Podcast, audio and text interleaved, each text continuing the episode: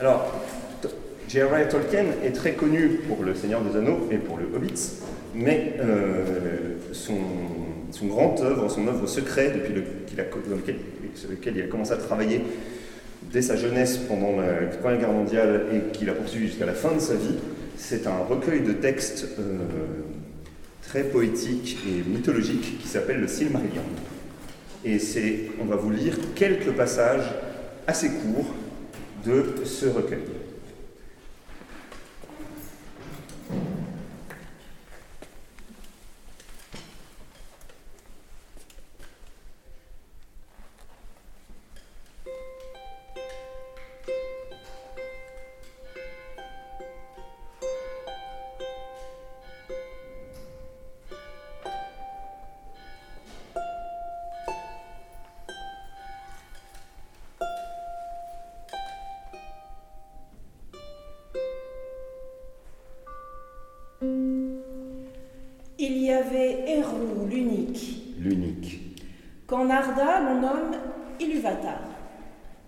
Et il créa d'abord les Aïnour, les saints.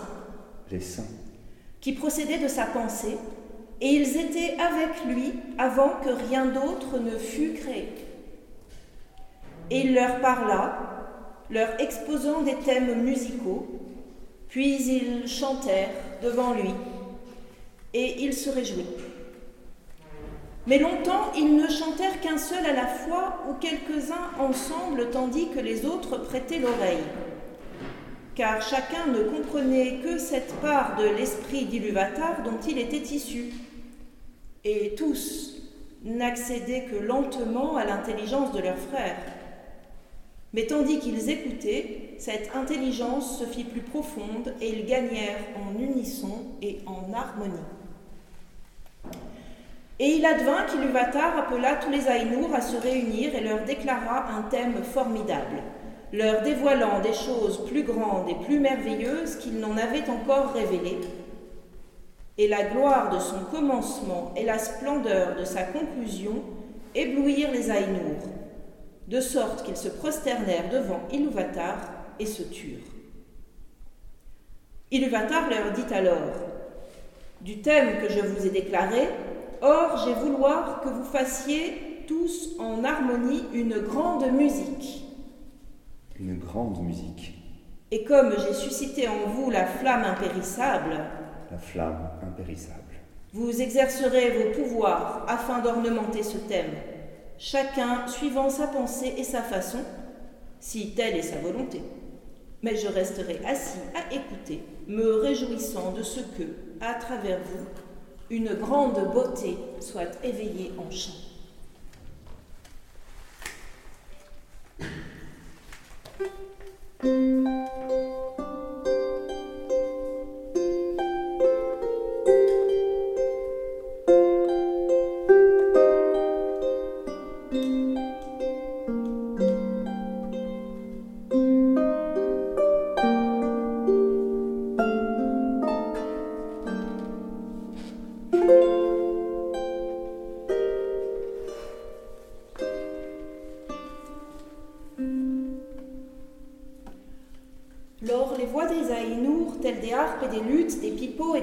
Des viols et des orgues, et tels des cœurs innombrables usant des mots, se mirent à façonner le thème d'Iluvatar en une grande musique.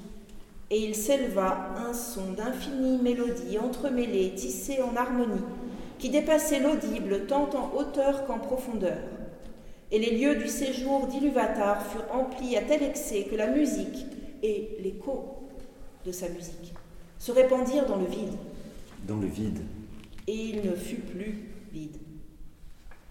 Jamais plus les Aïnours ne firent aucune musique semblable à Essen, bien qu'on ait dit qu'une autre, plus grande encore, sera produite devant Iluvatar par les chœurs des Aïnours et des enfants d'Iluvatar. Les enfants d'Iluvatar. Après la fin des jours. Mais pour lors, Iluvatar était assis et écoutait, et pour un long moment cela lui parut bon, car la musique était sans défaut. Mais tandis que le thème progressait, il vint au cœur de Melkor d'y entremêler des idées de sa propre invention qui ne s'accordaient pas au thème d'Iluvatar. car il cherchait ainsi à magnifier la puissance et la gloire de la partie qui lui était assignée.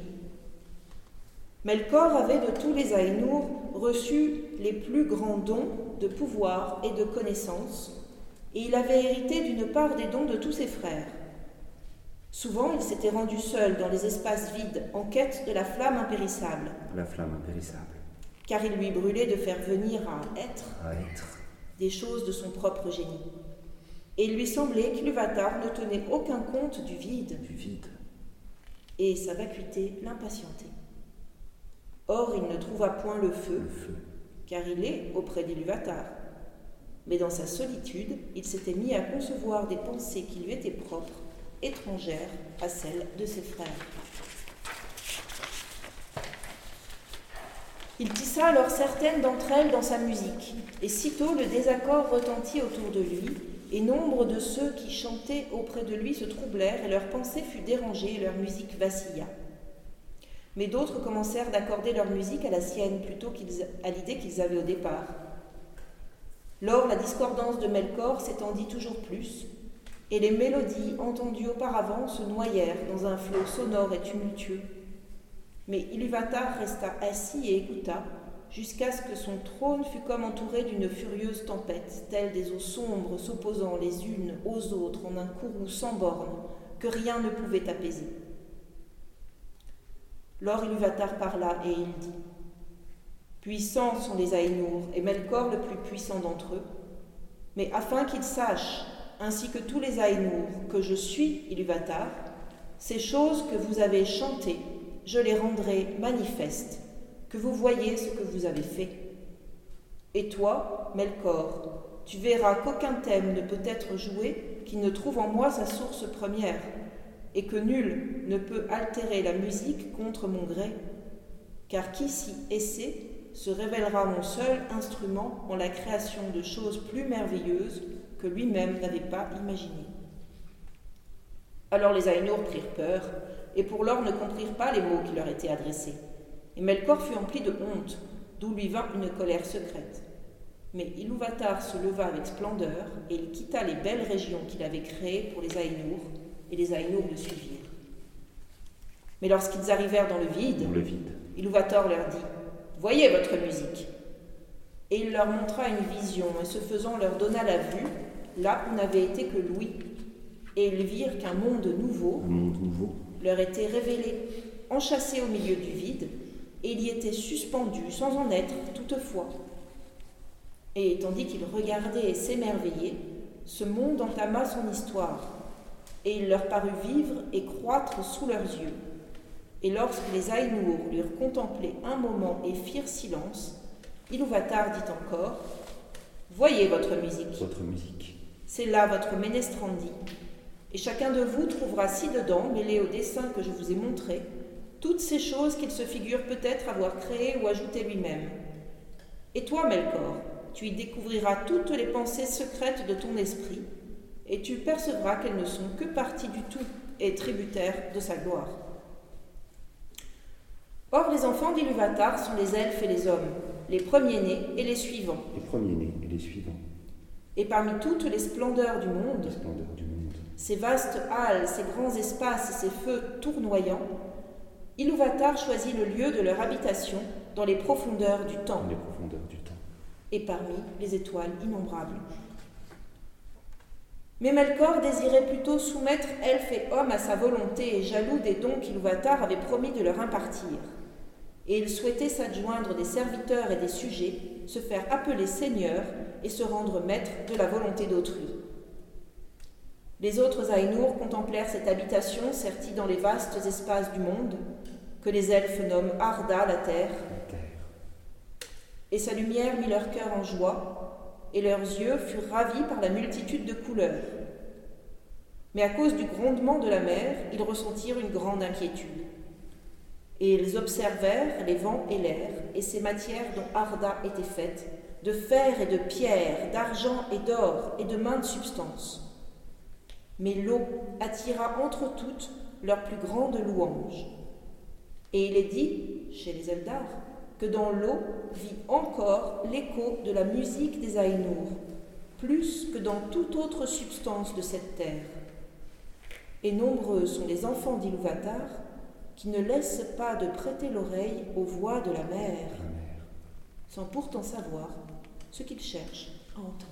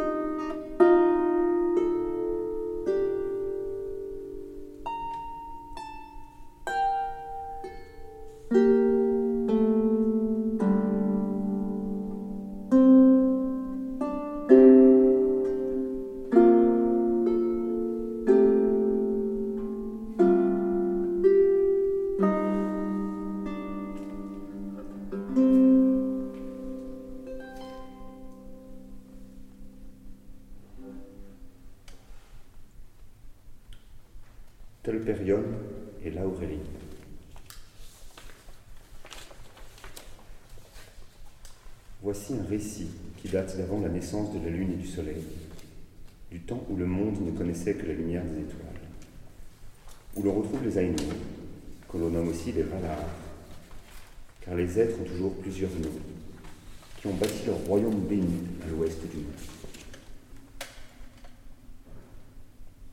Et lorsque la construction du Valinor fut achevée et leur palais érigé, les Valar, au milieu de la plaine derrière les montagnes, bâtirent leur cité, Valmar au milieu du clocher.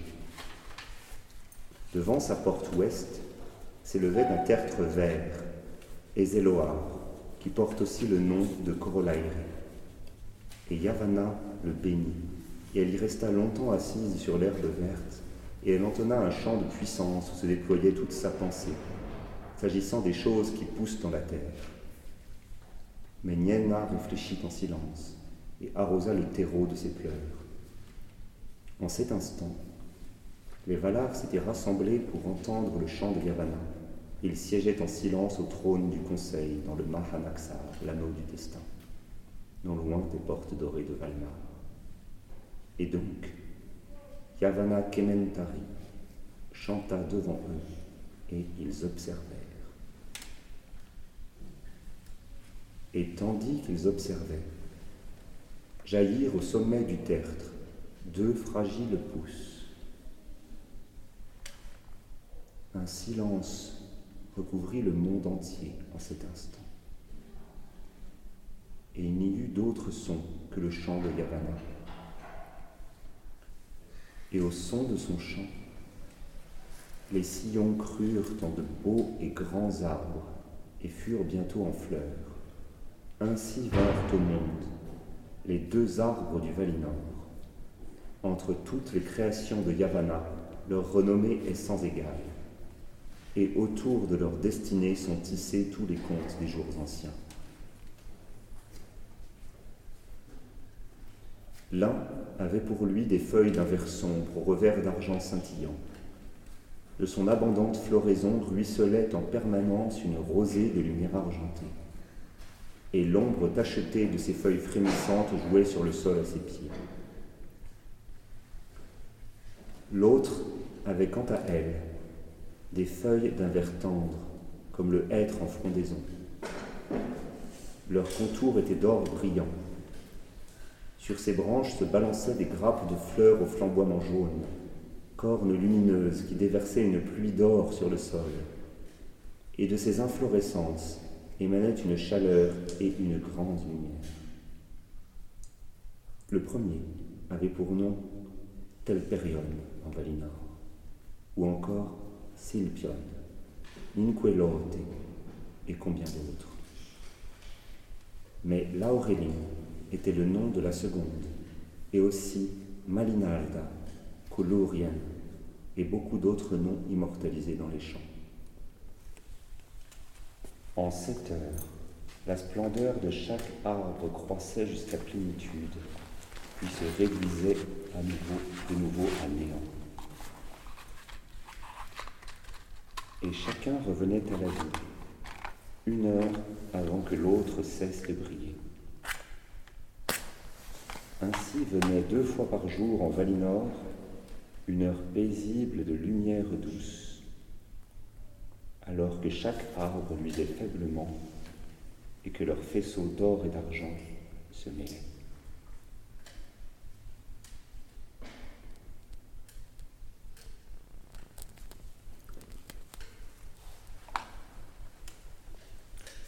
Telperion était l'aîné des arbres et fut le premier à venir à pleine stature et à fleurir.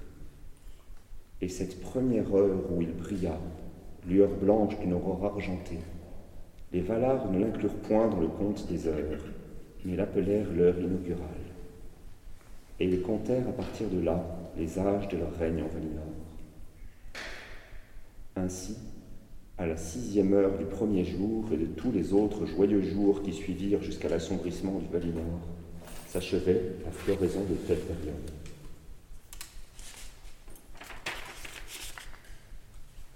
Et à la douzième heure, l'épanouissement de l'auréline.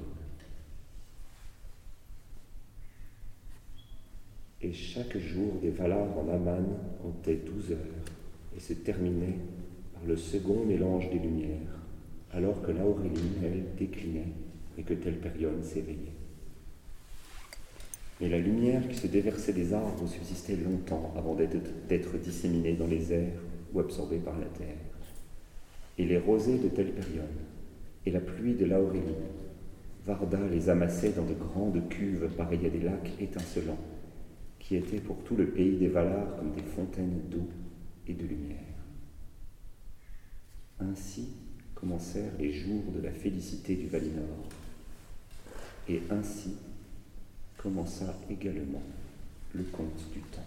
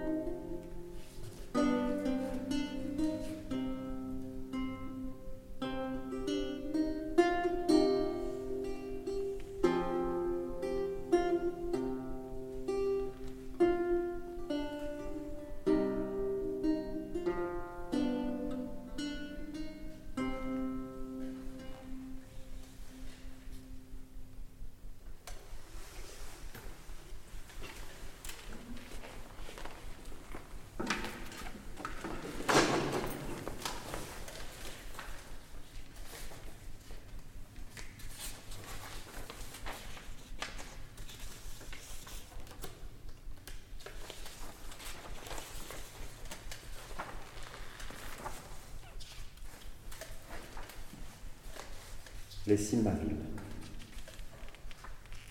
Un récit du temps des deux arbres, avant la lune et le soleil. Melkor a été vaincu et il vit prisonnier en Valinor. Les elfes sont apparus dans le monde et certaines de leurs tribus ont rejoint les Valar dans le royaume d'In.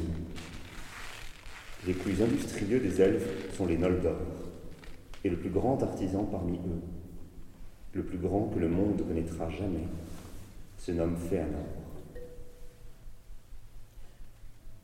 En ce temps-là furent créées ces merveilles qui, de toutes les œuvres des elfes, allaient devenir les plus célèbres.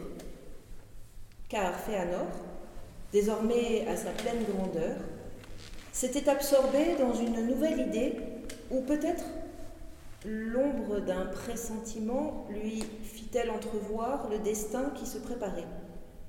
Et il réfléchit à un moyen de perpétuer la lumière des arbres, splendeur du royaume béni, en un ouvrage impérissable. Il entreprit alors un long labeur secret où il versa tout son savoir, toute sa puissance, toute sa subtile habileté, et l'ayant mené à bonne fin, il mit au monde les Silmarils. Mit monde les. Leur aspect était celui de trois grands joyaux, mais nul ne saura avant la fin quand Fëanor reparaîtra lui qui périt avant le lever du soleil et se trouve désormais aux halles de l'attente et ne revient plus parmi ses semblables, nul ne saura, avant que le soleil expire et que la lune déchoit, de quelle substance ils étaient faits. Elle avait l'aspect cristallin du diamant, pourtant elle le surpassait en dureté, si bien qu'aucune violence n'en pouvait abîmer ou rompre la surface au sein du royaume d'Ardin. Et pourtant, ce cristal était au Silmaril, ce que le corps est aux enfants d'Iluvatar, la maison où réside son feu intérieur, qui est en elle, mais qui est aussi partie du tout, et qui en est la vie. Et le feu intérieur des Silmarils, Féanor le composa de la lumière entremêlée des arbres du Valinor, qui vit encore en eux, bien que les arbres se soient desséchés il y a longtemps et ne brillent plus. Ainsi, même dans les profondeurs de la plus sombre cache, les Silmarils brillaient de leur propre éclat, telles les étoiles de Varda. Et pourtant, comme ils étaient en vérité une chose vivante, ils se plaisaient à la lumière, qu'ils recevaient et restituaient en des nuances plus merveilleuses qu'à l'origine. La lumière des Silmarils est vivante. Nul joyau n'est plus désirable. Tous ceux qui vivaient en Aman furent pris d'admiration et d'étonnement devant l'œuvre de Féanor. Et Varda bénit les Silmarils, afin que dorénavant, nulle chair mortelle, ni main impure, ni engeance du mal ne puisse les toucher sans être brûlés et flétris. Et Mandos présagea que les destinées d'Arda, air, terre et mer, étaient renfermées en eux le cœur de Féanor était profondément lié à ces objets qu'il avait faits de ses mains. Parmi tous les artisans des elfes, nul n'est plus grand que Féanor. Il surpasse même les Valar. Lors Melkor convoita les Silmarils et leur incomparable éclat, dont le seul souvenir lui dévorait le cœur comme une flamme.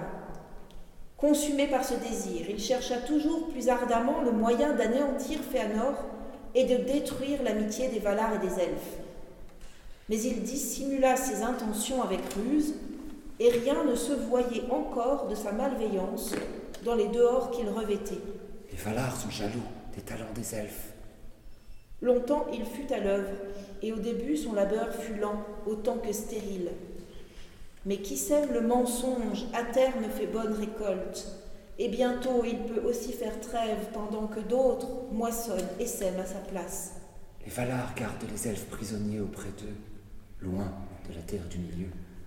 Même Melkor trouvait des oreilles pour l'écouter et des langues pour renchérir sur sa parole. Et ces mensonges passaient d'ami en ami sous forme de secrets censés montrer la sagacité de qui les détient. Les Noldor expièrent durement la folle indiscrétion de leurs oreilles par la suite.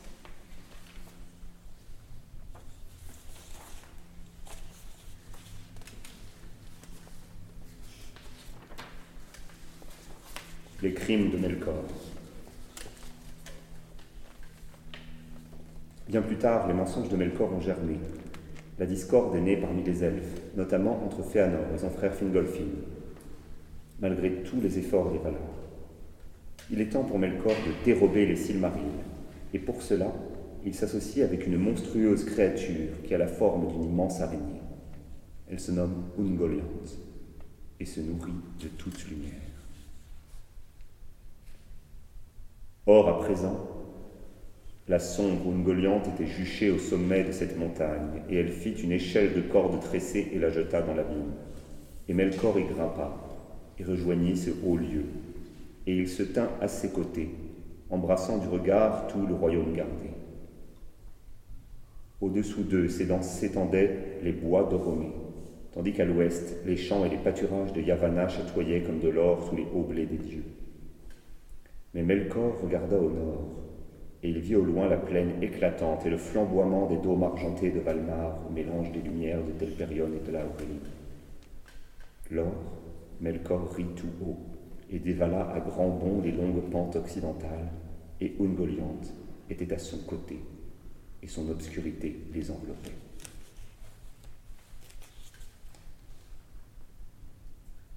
On raconte qu'au moment où Fëanor et Fingolfin se tenaient debout devant Manwë, advint le mélange des lumières, moment où les deux arbres luisaient ensemble.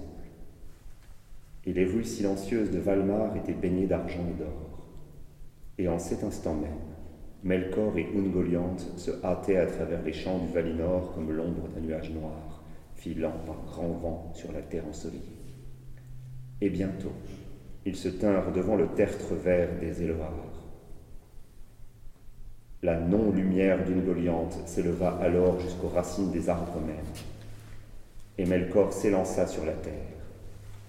Et de sa lance noire, il frappa chaque arbre jusqu'au cœur, les blessa profondément, et leur sève se déversa comme si c'était leur sang et se répandit jusqu'au sol.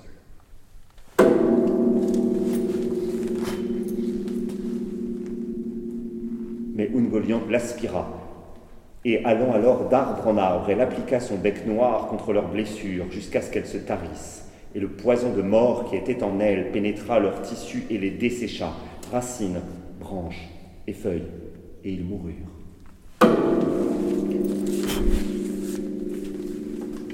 Et sans avoir étanché sa soif, elle alla au puits de Varda et les assécha.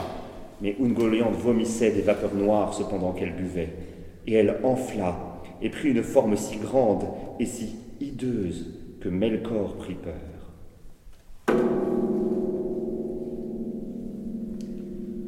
Ainsi les grandes ténèbres descendirent sur le Valinor.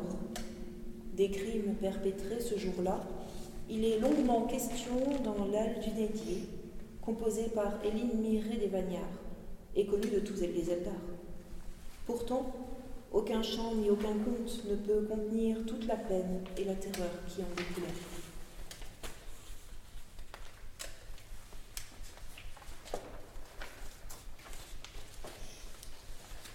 La lumière fit défaut, mais les ténèbres qui lui succédèrent ne représentaient pas qu'une perte de lumière.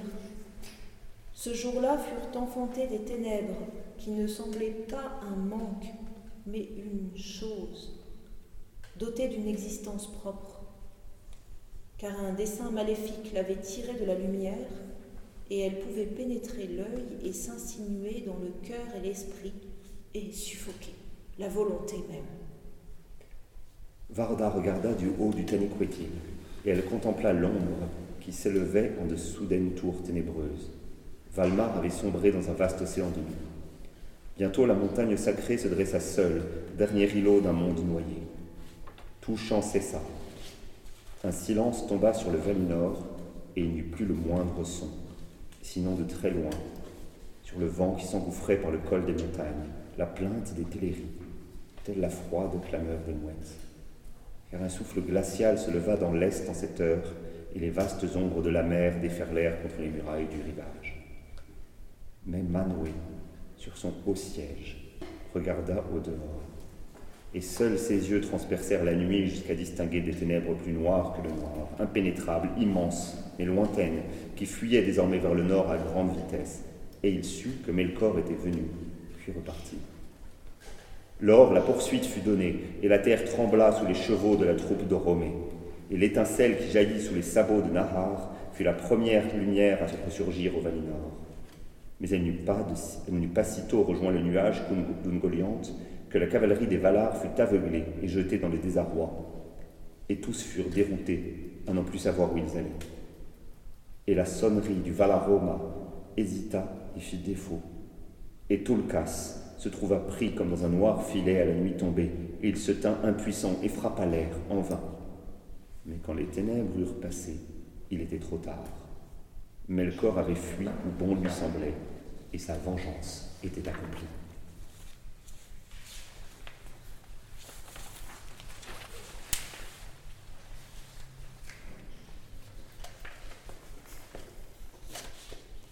Du soleil et de la lune. Le crime est commis. Rassemblés dans le cercle du destin, les Valar s'efforcent de sauver ce qui peut l'être. Melkor a pris une apparence hideuse et est maintenant appelé Morgoth. Lors Manwë pria Yavanna et Niena d'invoquer leurs dons de croissance et de guérison, et elles déployèrent tous ses pouvoirs sur les arbres.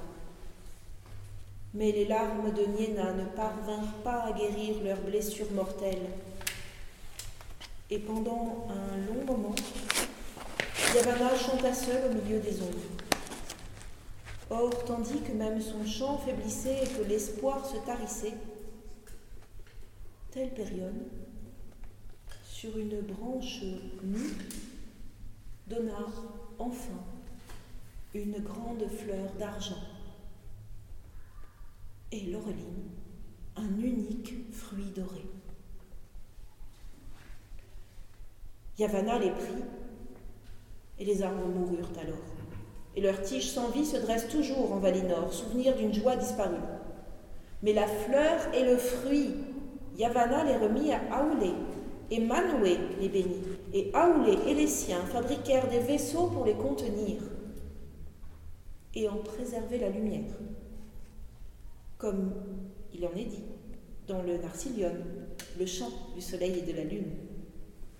Ces vaisseaux les Valar les remirent à Varda pour qu'elle en fît les lampes du firmament, plus claires que les étoiles anciennes, étant plus rapprochées d'Arda.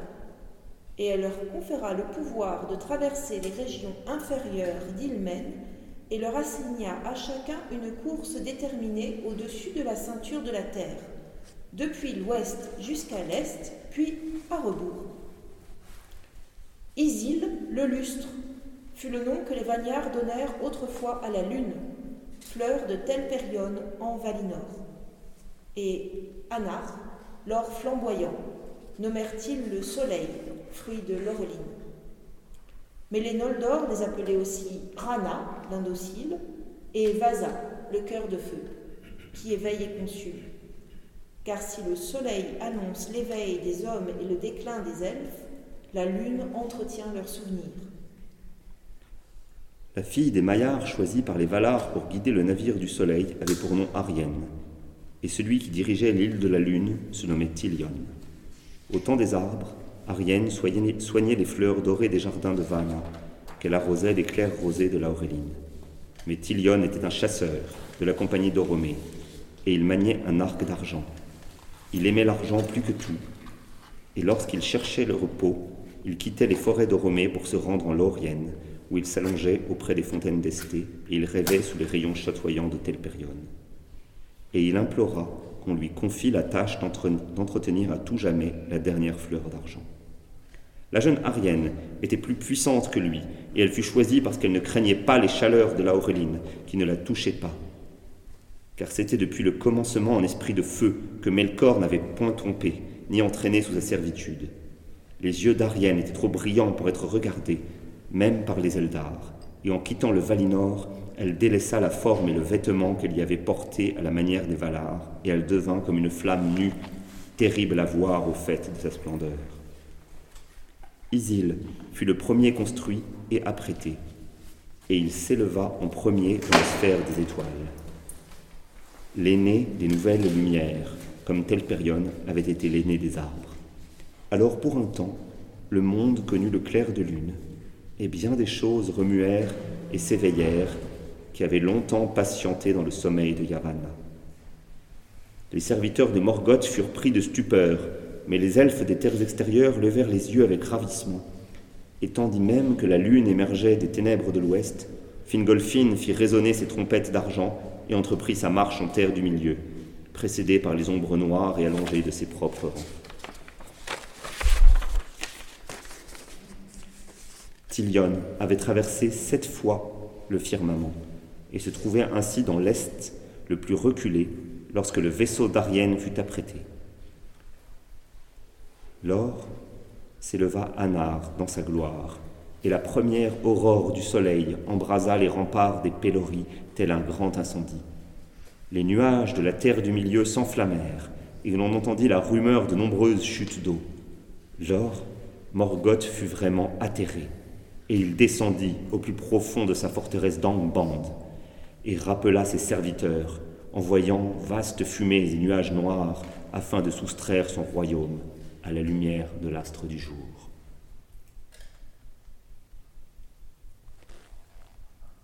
Même encore. Après la longue nuit, la lumière du Valinor demeurait donc plus vive et plus belle que sur la terre du milieu, car le soleil s'y reposait, et les lumières du firmament s'approchaient davantage de la terre dans cette région.